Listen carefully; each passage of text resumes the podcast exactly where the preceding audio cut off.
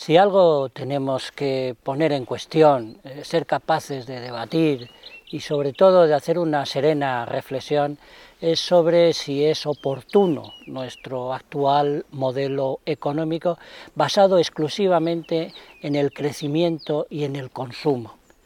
Son cuestiones que evidentemente tienen importancia y que han traído muchísimos aspectos beneficiosos, pero eh, se trata también de tener en cuenta lo que hemos perdido. Y entre otras cosas podríamos añadir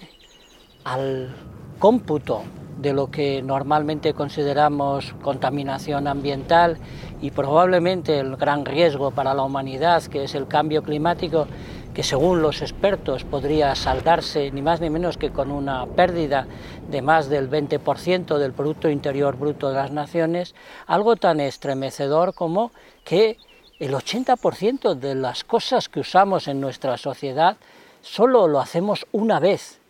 se usan una vez y se tiran a la basura, o que menos del 70% de lo que se extrae como materia prima de la naturaleza es convertido en algo útil para los seres humanos.